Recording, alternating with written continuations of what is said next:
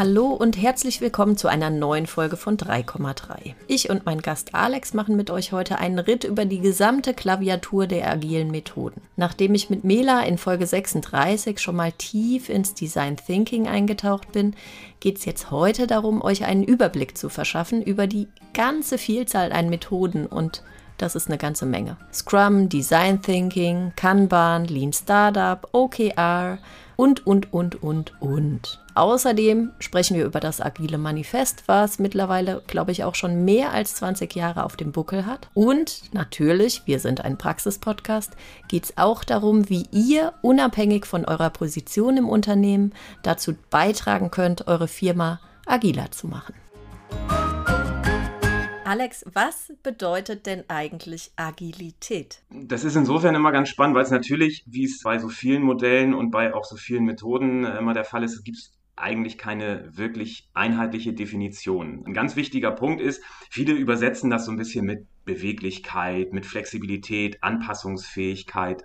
Für mich ist dabei allerdings immer relativ wichtig, dass es eine Menge auch mit Fehlertoleranz zu tun hat, dass es eine Menge auch mit Unsicherheit zu tun hat. Agilität wird ja gerne gesehen, gerade jetzt auch in Bezug auf agile Organisationen, als so eine Reaktion auf die sogenannte VUCA-Umwelt. Also eine Umwelt, die geprägt ist durch Volatilität, das heißt durch wirklich ja, nicht vorhersehbare Entwicklungen. In den letzten zwei Jahren ist so viel passiert, dass da dann langfristige Planungen immer schwieriger werden. Da wird Agilität als eine mögliche Antwort darauf gesehen, um eben in Anführungsstrichen auch kleinschrittiger vorzugehen und immer wieder, und das ist auch ein wichtiger Punkt beim Thema Agilität, so eine Art Feedback-Kultur, immer wieder auch das Außen, ob das jetzt Kunden sind, ob das die Umweltrahmenbedingungen sind, mit einzubeziehen um gegebenenfalls Geschäftsmodelle oder Produkte weiterzuentwickeln, aber eben nicht mit einem langfristigen Planungshorizont, weil man eben sieht, wie schnell entsprechend auch Geschäftsmodelle durch Rahmenbedingungen plötzlich vor dem Ausstehen. Wir reden ja ständig über New Work und das vermittelt so den Eindruck, dass das alles neu ist. Aber wenn man da mal in die Tiefe geht, merkt man, dass die, die Begrifflichkeiten alle auch schon 20 bis 30 Jahre alt sind.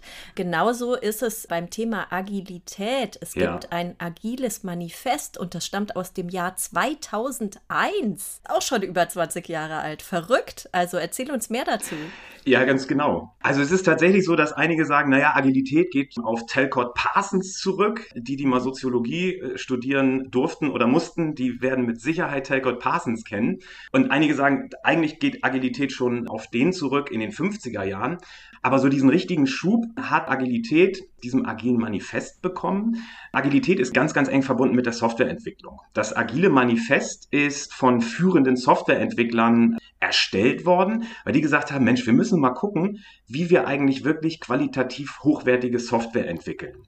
Entwickler denken ja Nullen und Einsen und müssen auch so denken. Und da ist es natürlich auch schwierig, wenn man jetzt den Nutzenden vielleicht nicht unbedingt vor dem inneren Auge hat. Dann entwickelt man etwas, was nicht auf den Nutzer sehr gut passt. Und dann wurde auf der Basis gesagt, Mensch, wir müssen mal gucken, wie können wir eigentlich wirklich qualitativ und vor allem kundenzentrierte und kundenorientierte Software entwickeln. Und da wurde das Agile Manifest entwickelt, was auch sozusagen so ein bisschen die Grundlage der Methoden dann ist, also insbesondere auch der Scrum-Methode. Und das besteht aus vier Leitsätzen und auch in diesen Leitsätzen sieht man schon ganz, ganz stark, was Agilität eigentlich ausmacht. Zum Beispiel, dass Interaktion und Kommunikation ein ganz, ganz wichtiger Punkt ist und dass es gar nicht unbedingt immer darauf ankommt, bestimmte Prozesse genau zu befolgen, dass es auch gar nicht unbedingt darauf ankommt, stark Dinge zu dokumentieren, wie man jetzt etwas Bestimmtes gemacht hat, sondern dass es darum geht, funktionierende, da in dem Fall Software zu entwickeln. Aber das lässt sich halt auch sehr, sehr gut übertragen auf Projekte aller Art. Gerade heutzutage, wo wir im immer stärkeren Einfluss von digitalen Strukturen haben, ist es ja fast so, dass man immer sehr, sehr nah auch an so einer Art Softwareentwicklung ist. Also viele Projekte lassen sich mit der Softwareentwicklung vergleichen. Und dementsprechend steckt da eben relativ viel drin, was sich auch auf andere Projekte übertragen lässt.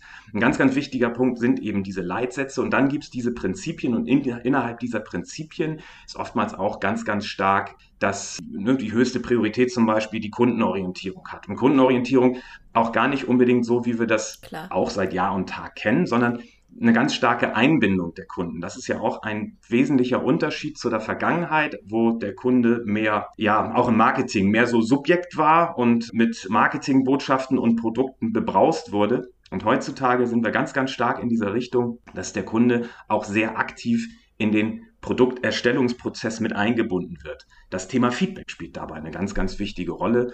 Und dementsprechend ist es tatsächlich so, dass wir ganz, ganz viele Querverbindungen zu vielen anderen Bereichen haben. Crowdsourcing ist da ja auch so ein weiteres Stichwort, was neben New Work, du hattest das schon angesprochen, wir haben ganz, ganz viele dieser aktuellen Trends, die irgendwie alle beim Thema Agilität zusammenfließen. Was dabei auch ein ganz wichtiger Punkt ist, ist dieses, dieses Schrittweise, dieses Iterative, diese Vorgehensweise, dass ich Projekte schrittweise voranbringe, um immer wieder zu gucken, wie kann ich möglicherweise verändernde Rahmenbedingungen. Und Veränderung ist in, in, der, in der agilen Denkweise ist Veränderung was unglaublich Gutes, weil man im Prinzip Impulse bekommt und passgenauer Software oder eben ein Projekt vorantreiben kann. Dass man dieses schrittweise Vorgehen präferiert und vor allem, dass man versucht, dahingehend auch Prozesse einfach zu gestalten, Prozesse auch möglichst schlank zu gestalten, weil das dann so ein bisschen diese Beweglichkeit auch mit sich bringt. Jetzt reden wir heute, wir reden heute in dieser Folge mit ganz vielen Buzzwords sozusagen. Also, äh, ja, äh, das ist schön. Kann man Bingo draußen spielen. Genau, wahrscheinlich schwirrt uns nachher der Kopf und unseren HörerInnen auch. Äh, lass uns mal ein bisschen über die Methoden sprechen. Es gibt so viele. Also wir reden da über Scrum, über Design Thinking, Kanban, Lean, OKR. Also da kann einem wirklich der Kopf schwirren, wenn es um die agilen Methoden geht.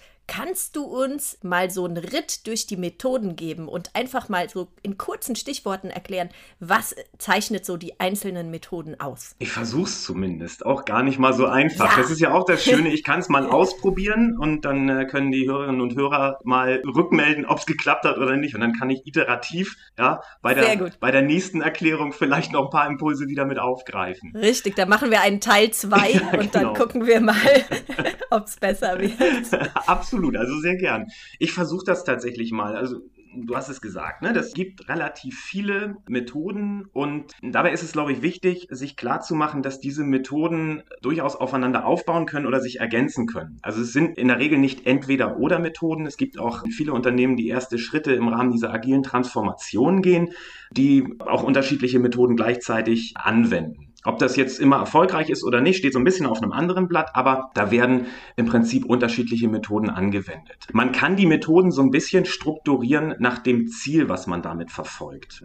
Zum Beispiel nehmen wir mal das Thema Design Thinking. Design Thinking ist eine Methode, bei der ich mir über eine mögliche Problemstellung Gedanken mache und auf der Basis versuche, eine Problemlösung zu entwickeln.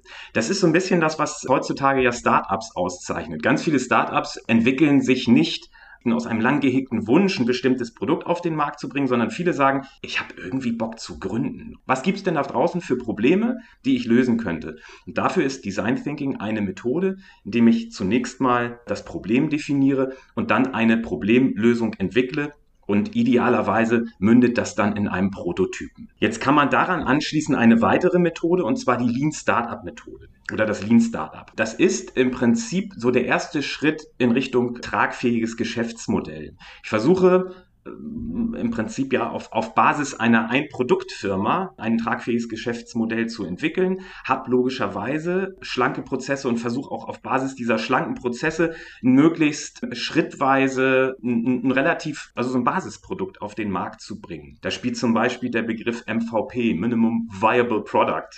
So Bingo, vielleicht schon jemand da draußen bei den Buzzwords. Also Minimum Viable Product. Das ist das minimal marktfähige Produkt. Klassisches Beispiel ist dafür dann Dropbox, die im Prinzip erstmal mit einem Video rausgegangen sind. Die haben nur ein Video über was könnte theoretisch eine programmierte Dropbox erreichen und haben darüber abgeprüft, gibt es dafür überhaupt einen Markt. Diese Methode, da versuche ich ja eigentlich im Prinzip ein Geschäftsmodell zu entwickeln. Dann gibt es darauf aufbauend weitere Methoden. Beispielsweise gibt es dort auch die Business Model Canvas oder das Value Proposition Design. Das sind auch so Methoden.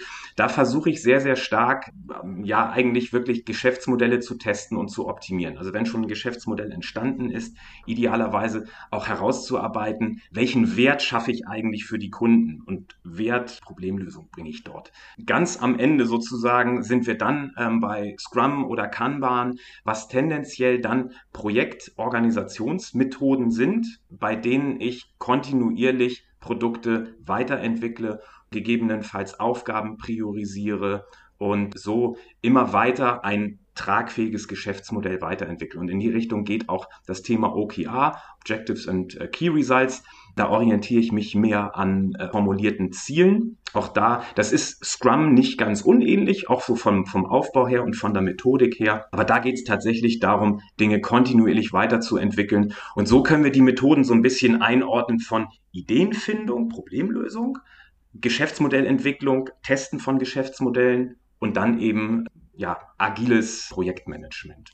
Jetzt liegt es auf der Hand, dass Startups, dass diese agilen Methoden sozusagen in ihrer DNA schon drin haben. Wenn ich jetzt an große mhm. Konzerne, mhm. auch internationale Unternehmen denke, die auch eine lange Tradition haben, die historisch gewachsene Strukturen haben, wie schaffen die es denn, agile Methoden oder zu einer agilen Organisationsstruktur zu transformieren? Wie schaffen die das? Wie machen die den Anfang? Also den Anfang, wenn ich es komplett wüsste, wie sie es direkt schaffen könnten, dann würde ich so ein, so ein Paradebeispiel äh, schreiben, weil es natürlich immer auch von Organisation zu Organisation ganz, ganz unterschiedlich ist. Aber viele, gerade größere Organisationen, gehen den Weg über ja im Prinzip so eine Art Ausgründung. Da werden dann sogenannte Innovation Labs zum Beispiel gegründet gerne auch in Zusammenarbeit mit Hochschulen, um schlussendlich auch bestimmte Projekte agil weiterzuentwickeln. Die Deutsche Bahn hat das zum Beispiel gemacht mit der Weiterentwicklung ihrer Fahrkartenautomaten, sodass gerade größere Konzerne ja sehr stark projektbezogen agile Methoden mhm. versuchen anzuwenden und so auch erste Schritte zu einer agilen Transformation zu gehen. Es ist ja jetzt nicht zwangsläufig so, dass äh, Agilität oder agile Methoden und auch eine agile Arbeitsweise und agile Organisationen in jedem Fall überall sinnvoll sind. Klassisches Projektmanagement oder klassische Projekte wird es auch in Zukunft geben. Aber gerade bei bestimmten Dingen die Entwicklung der, der Fahrkartenautomaten ist ja wieder auch vergleichbar mit einer Software. Ne? Ich überlege mir, ist viel Technik mit drin und gleichzeitig versucht man es natürlich auch so kundenorientiert und nutzerorientiert wie möglich zu machen. Und dementsprechend ne, eignet sich das dann, um erste agile Methoden, ein Stück weit auch eine agile Denkweise in die Organisation zu tragen.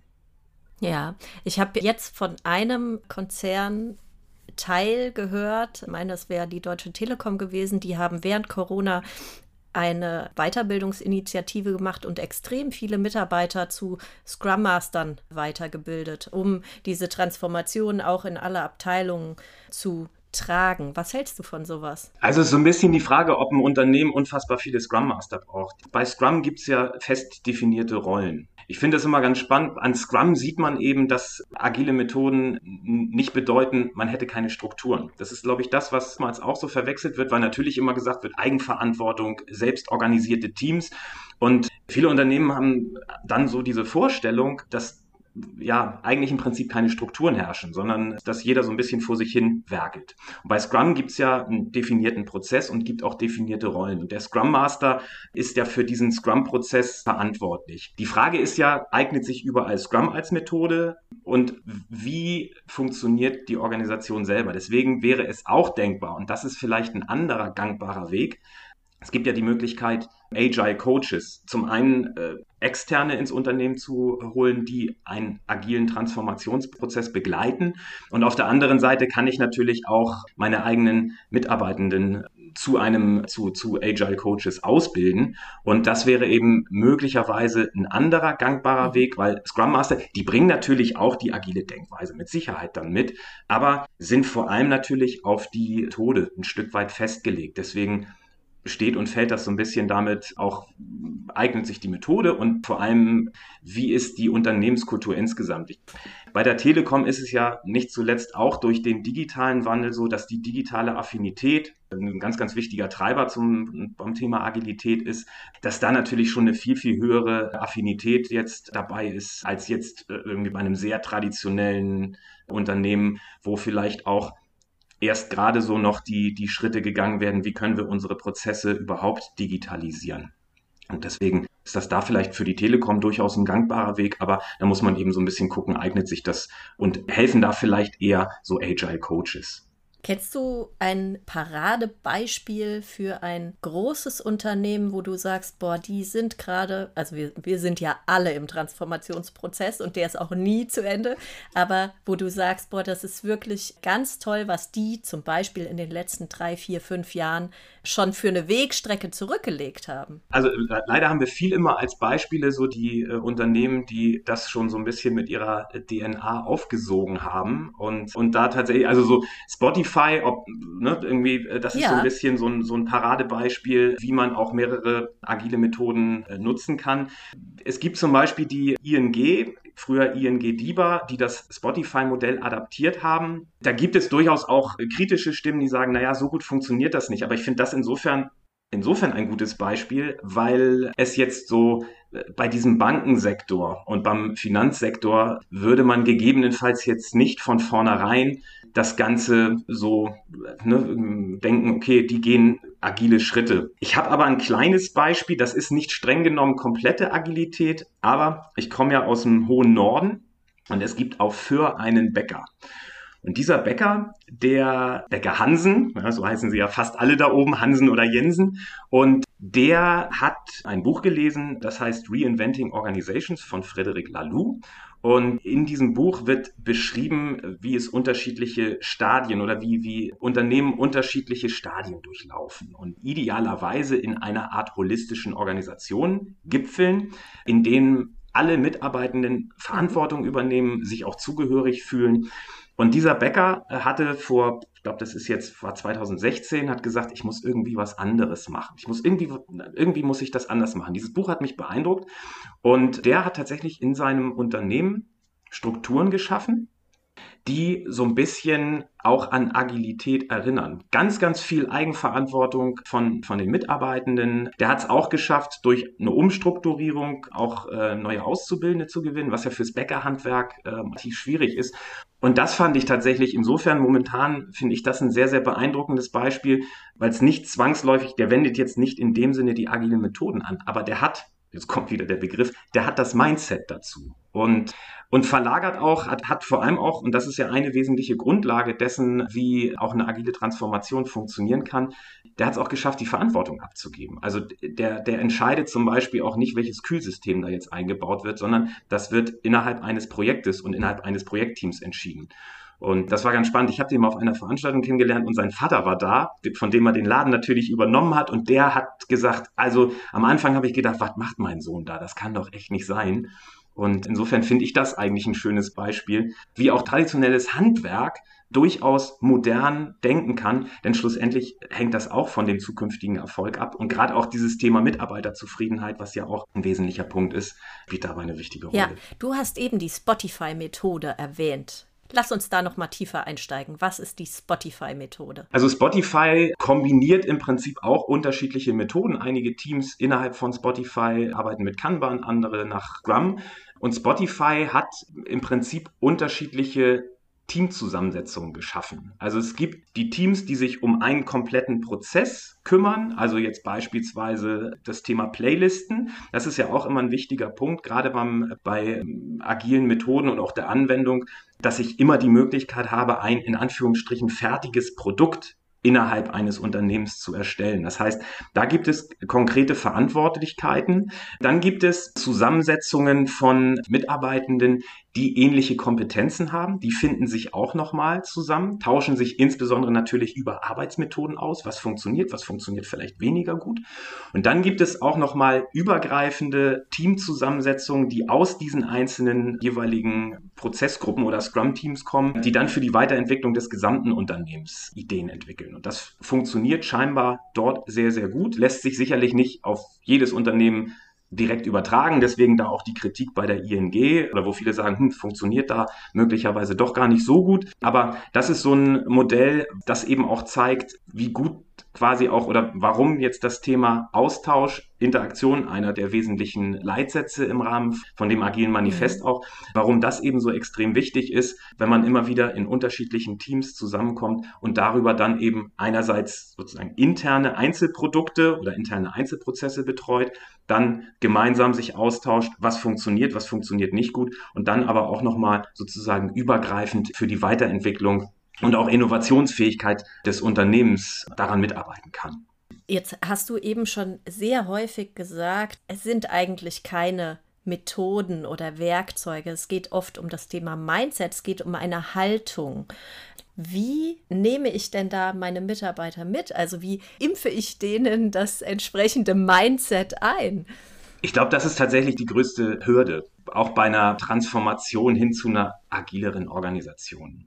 Ich glaube, was ganz, ganz wichtig ist, es gibt zahlreiche Modelle, um die agile Reife eines Unternehmens zu messen. Ich glaube, das ist ganz wichtig, dass sich Unternehmen damit so ein bisschen auseinandersetzen.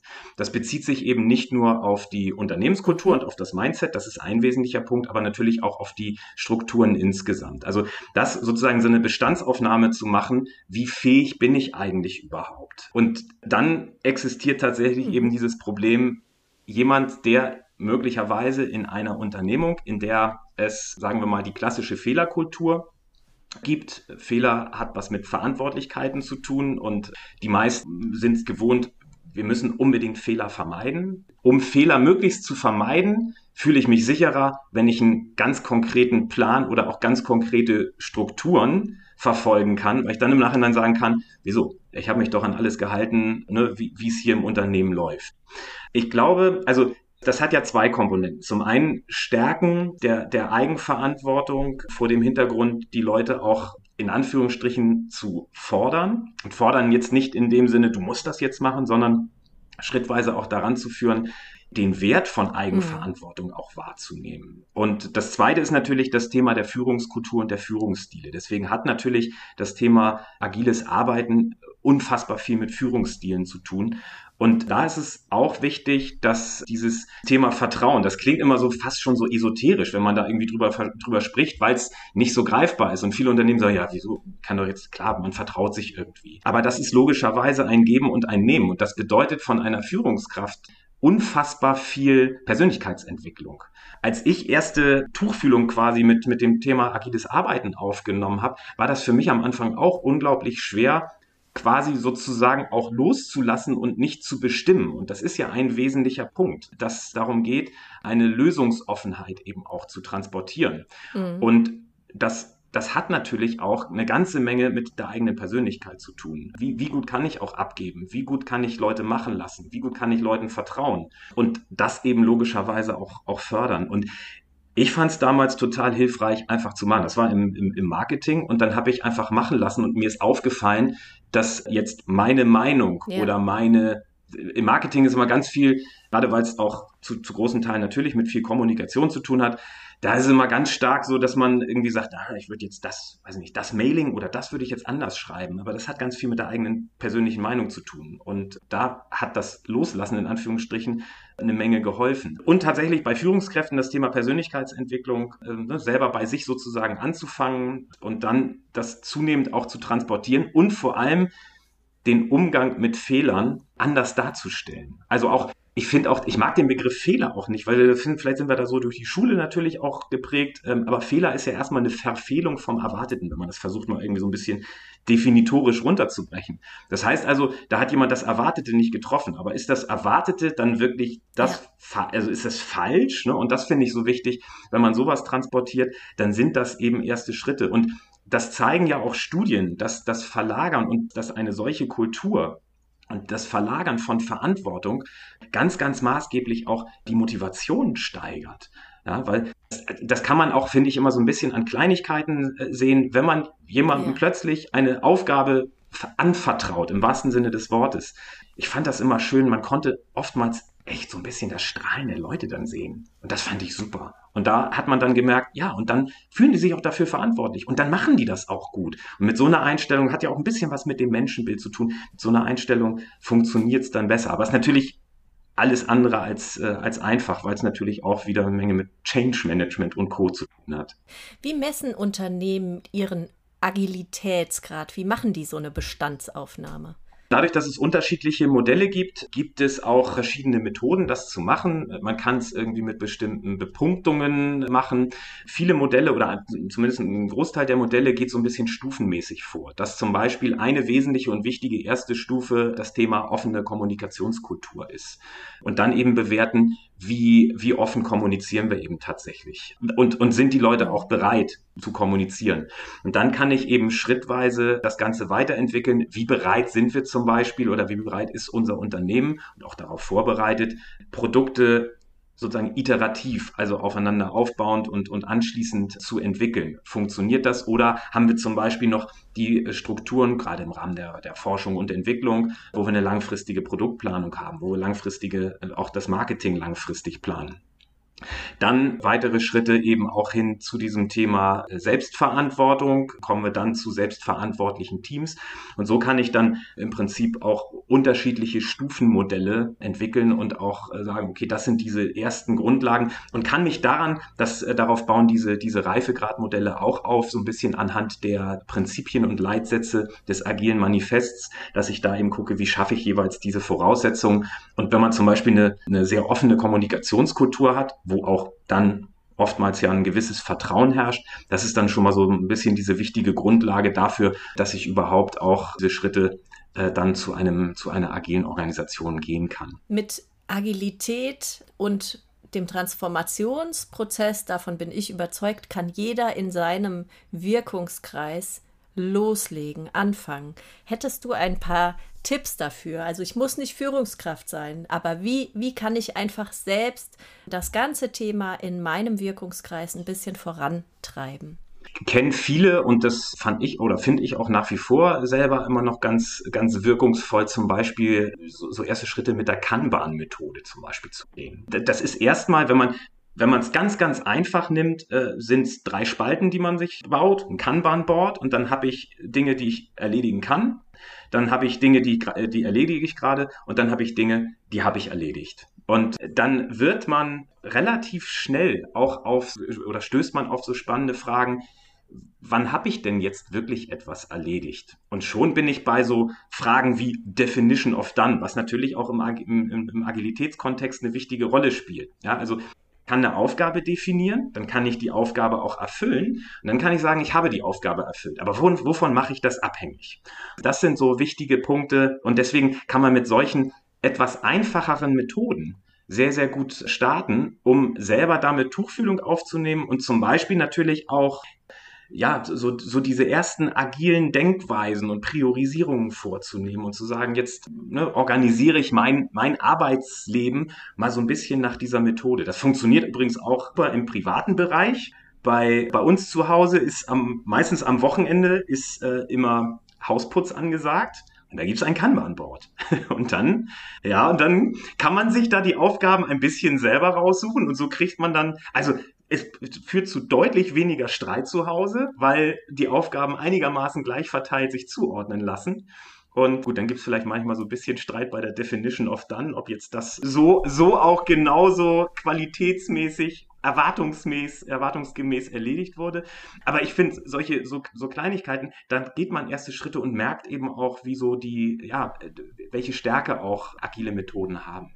Zum Schluss hätte ich gerne noch drei Lektüre-Tipps von dir. Was sind so die spannendsten, oder es müssen nicht drei sein, aber so, was sind so die spannendsten aktuellen Bücher in dem Bereich, die du empfehlen würdest? Dadurch, dass ich auch aus dem, ursprünglich aus dem Marketing komme, bin ich eher großer Freund, weil da momentan so unfassbar viel Bewegung drin ist, bin ich großer Freund von äh, eher verschiedenen Blogs und Plattformen. Also es gibt, gibt zum Beispiel agileworks.de, glaube ich, heißt die Seite. Und ich würde eher auch punktuell, um sich da, um sich da reinzufuchsen, würde ich auch tatsächlich eher immer punktuell mhm. mal recherchieren. Denn ein wichtiger Punkt, den ich zumindest für, für mich entdeckt habe, ist, am Anfang zunächst mal so ein bisschen loszugehen und Sachen auszuprobieren. Bei Scrum ist ein bisschen was anderes. Scrum muss man lernen, da, da, das muss man auch, da macht es auch Sinn, quasi Scrum Master auszubilden, weil dieser Prozess eben auch sehr, sehr, sehr, sehr fix ist. Aber gerade auch um so ein, um so ein Umdenken zu entwickeln, finde ich es immer sinnvoller, selber ein Stück weit anzufangen. Ich vergleiche das immer so ein bisschen mit diesen, mit diesen Kalendersprüchen, die einem, äh, so diese Persönlichkeitskalendersprüche. Die kann man lesen und die haben auch möglicherweise eine Wirkung. Aber ich brauche davon immer wieder welche. Also es kommt sozusagen nicht von innen. Und deswegen finde ich es immer wichtig, wenn man sich mit dem Thema beschäftigt, gerade selber auch ein Stück weit anzufangen und vielleicht mal selber zu entdecken. Also vielleicht so zwei, drei Rahmenbedingungen, was Agilität ausmacht, mhm. Fehlertoleranz, Selbstorganisiertheit und so weiter. Und damit loszumarschieren und mal zu gucken, wie kann ich es gegebenenfalls, wenn ich es nicht in meinem beruflichen Kontext anwenden kann, wie kann ich so etwas vielleicht erstmal in meinem privaten Alltag anwenden, damit quasi wirklich so ein, so ein Mindset entsteht. Das Mindset, finde ich, immer entsteht eher sozusagen durchs, durchs Machen. Und dann würde ich punktuell immer wieder auch sozusagen nachrecherchieren, was ist jetzt mein nächster wichtiger Schritt oder wie möchte ich mich jetzt, ne, wie kann ich Fehlertoleranz entwickeln, wie kann ich möglicherweise Motivation entwickeln, etc. Also ich finde den Weg eigentlich ganz, ganz gangbar. Literatur gibt es ganz, ganz viel, ganz, ganz tolle, aber ich finde das um so diesem Thema Agilität näher zu kommen, finde ich das eigentlich ganz sinnvoll.